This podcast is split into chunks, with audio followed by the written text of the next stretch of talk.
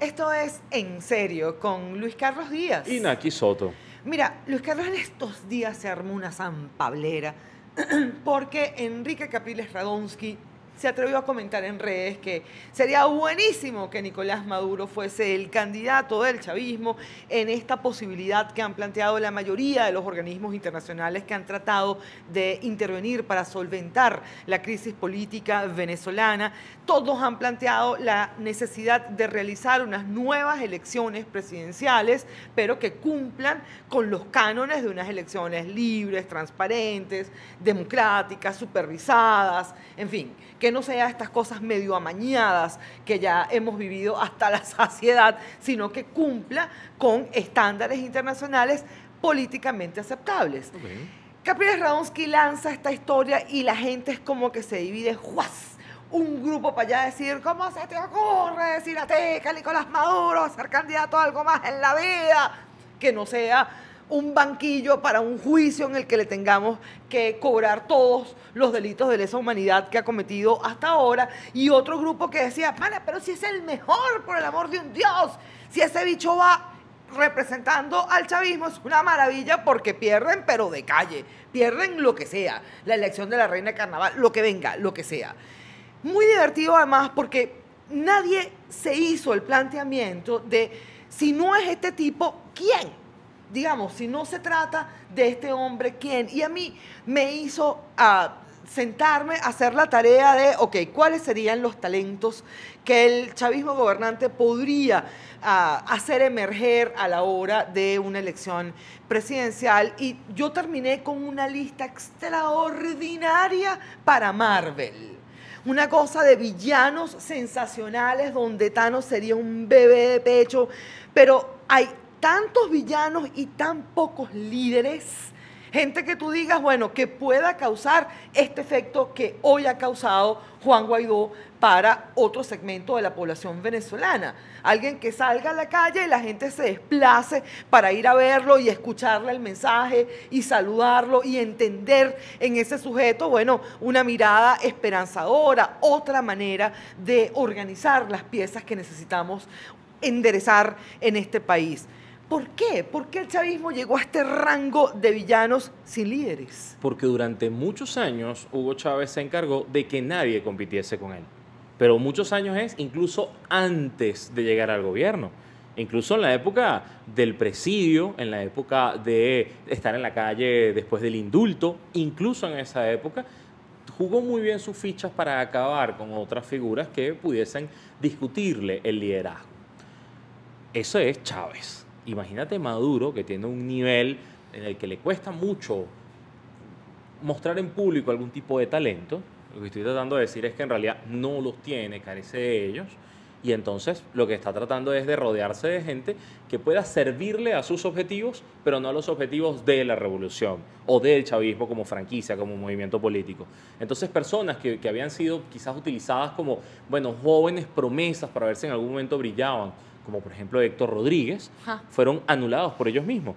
Primero quemando los encargos como el Ministerio de Educación, en un ministerio que ni siquiera sabía cuántas escuelas había en el país ni dónde estaban ubicadas. Y luego una gobernación de Miranda que intenta tratar de decir que es eficiente, pero que no lo logra y que llega a unas prácticas incluso de tratar de tomar control de la producción de cacao y otras cosas que es como meterse, bueno, a fastidiar a los productores más pequeños. Y eso es apenas un caso. Pero ¿qué más queda? Es decir, ¿qué más queda del ala militar o del ala civil del chavismo? Jagua. Jagua, ellos mismos lo metieron en una molienda. Arreaza, Arreaza creo que no entusiasma, pero es que ni, ni en su casa logra entusiasmar a nadie. ¿Quién más? El propio, vamos, la cava que intentaron plantearlo como una figura de diálogo, como de vicepresidencia, como de enviado, eh, Omar Prieto. Es decir, cualquier nombre, cualquier exploración de nombres hace que para el chavismo sea muy complicado volver a jugar el juego democrático de medirse en unas elecciones. Y eso plantea unas cosas muy complicadas para el chavismo de cara al futuro. Yo creo que el problema, buena parte de la discusión, es que primero, para un sector de la población, lo que sea que diga Capriles está equivocado. Es decir, Capriles va a no, ser mal visto, no importa qué diga. Lo segundo es que ¿por qué Carrizo va a hablar de elecciones cuando no ha resuelto los dos primeros pasos? El cese de la usurpación y el gobierno de transición según la narrativa de Guaidó y quienes la apoyan. Entonces, ¿a qué vino este juego de, la elección? ¿Será que usaron a Capriles para quemarlo o para que, para que planteara un tema que necesitaba estar en agenda pública por una figura que, que podía decirlo? ¿sabes? ¿Cómo No lo sé, esto? pero, pero sí me parece interesante que una oposición o una causa democrática que hasta ahora no cristaliza sus objetivos más importantes, sí se sienta con la autoridad de decidir, ah, ¿sabes?, cuáles son las opiniones que sí vale la pena sobre las que vale la pena conversar y cuáles no.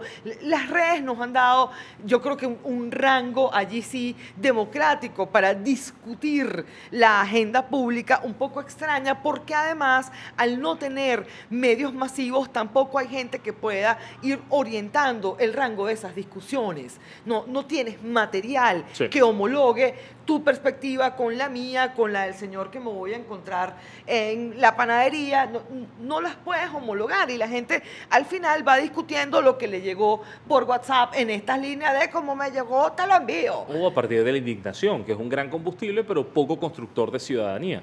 La indignación sirve para multiplicar la indignación, más nada, no construye. Y eso es un problema grave para las redes, sobre todo cuando son tribus que no les interesa como el juego grande, sino más bien ganar la discusión del día. Hay tanta hambre por ganar una, que bueno, si se la puedo ganar a Caprile, que es demasiado fácil, como muy fácil, este, entonces se la gano y lo venzo y lo aplasto. ¿sí? Entonces, bueno, vamos a dejar eso en segundo plano, porque el asunto de fondo es que sea ahora, o en tres meses, o en seis, o en un año, hay que resolver el asunto de cómo Venezuela vuelve a tener elecciones libres. Así Y es. tener elecciones libres implica volver a tener unas condiciones electora- electorales que fueron menoscabadas, al menos desde el año, desde hace mucho, 2005, 2006. Porque hay que recordar algo para quienes tienen que lidiar con propagandistas todo el tiempo. Cuando les dicen que las elecciones en Venezuela eran las más limpias, más transparentes y no sé qué del mundo, están utilizando opiniones, argumentos y, y vamos, a, vamos a decir, verificaciones demasiado viejas. Así es. Ya desde el año 2006, en las elecciones presidenciales de 2006, hay informes del Centro Carter y de la Unión Europea que hablan del alto nivel de ventajismo, de los problemas institucionales que tienen las elecciones en Venezuela. Por más que el sistema haya logrado, el sistema electrónico haya logrado unos niveles de garantía, de verificación, de, de trazabilidad del el voto, eso es independiente a la construcción del registro electoral permanente, la selección de las autoridades, la manera en la que funciona el sistema y la confianza que se puede depositar en él. Todo eso fue destrozado. Y por eso, con esto cierro, es que desde el año 2006 nadie más fue invitado como observador internacional. Desde el año 2006 lo que hay son acompañantes internacionales. Y eso es bueno que la gente lo sepa.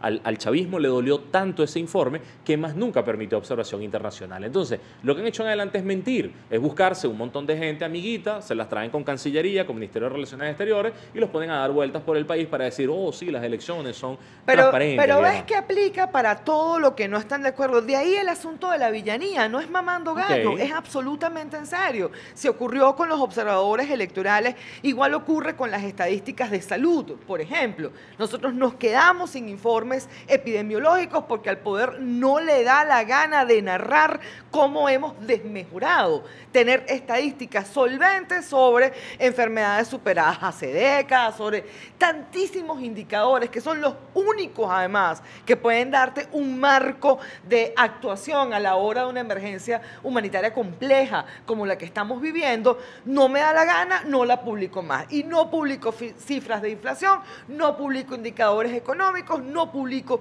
indicadores de educación. En días pasados, Nicolás fue capaz de decir que Venezuela tenía una de las tasas de escolaridad más altas del continente. Justo cuando tienes a todo el sector, el tercer sector, las ONGs diciéndote, pana, los niños no pueden comer, las familias no los están enviando a la escuela, los niños no pasan una buena noche porque no tienen luz, dejan de ir a la escuela, las mamás no tienen para comprar uniformes, los niños dejan de ir a la escuela y tú te inventas unas estadísticas que en rigor no existen, que no tienen sustancia ni académica ni gubernamental para sustentarlas, pero como esto se trata de un relato de propaganda, usted dice exactamente lo que se le da la gana y no pasa nada. Claro. Pero tiene opción de ganar un villano, puede un villano ganar. Sí, gana cuando controla el sistema.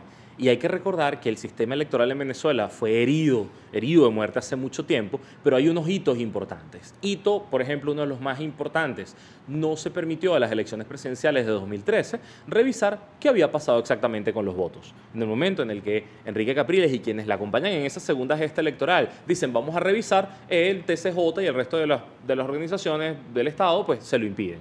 Segunda, cuando Juan Pablo Guanipa gana la gobernación del Zulia y le dicen, ah, no, usted ganó, pero como usted no se juramentó en la Asamblea Nacional Constituyente, no va a tener el cargo y se lo quitan y repiten las elecciones. Y tercero, cuando Andrés Velázquez gana en el Estado Bolívar, tiene las actas en la mano, pero la totalización en Caracas se hace de una manera tramposa, ni siquiera digital, Así es. ni siquiera usando el sistema electoral más transparente y mejor del mundo. De hecho, el hecho que haya sido electrónico y, tenga esa trazabilidad es lo que permite a Andrés Velázquez denunciar. Pero le dicen, mira, no importa, esas cifras cambiaron y ahora el ganador es fulanito de tal y le quitan la gobernación. Con esas tres cosas es imposible que la oposición vuelva a ir a elecciones. Y por eso se tiene que plantear una suerte de estructura, primero de parte de leyes, segunda institucional y luego de, exigien- de exigencia que tiene que liderar la oposición, que tiene que liderar Guaidó y quienes le, le acompañen, para poder tener un sistema justo, libre, abierto, sin todas las taras del chavismo, y eso va a costar bastante tiempo.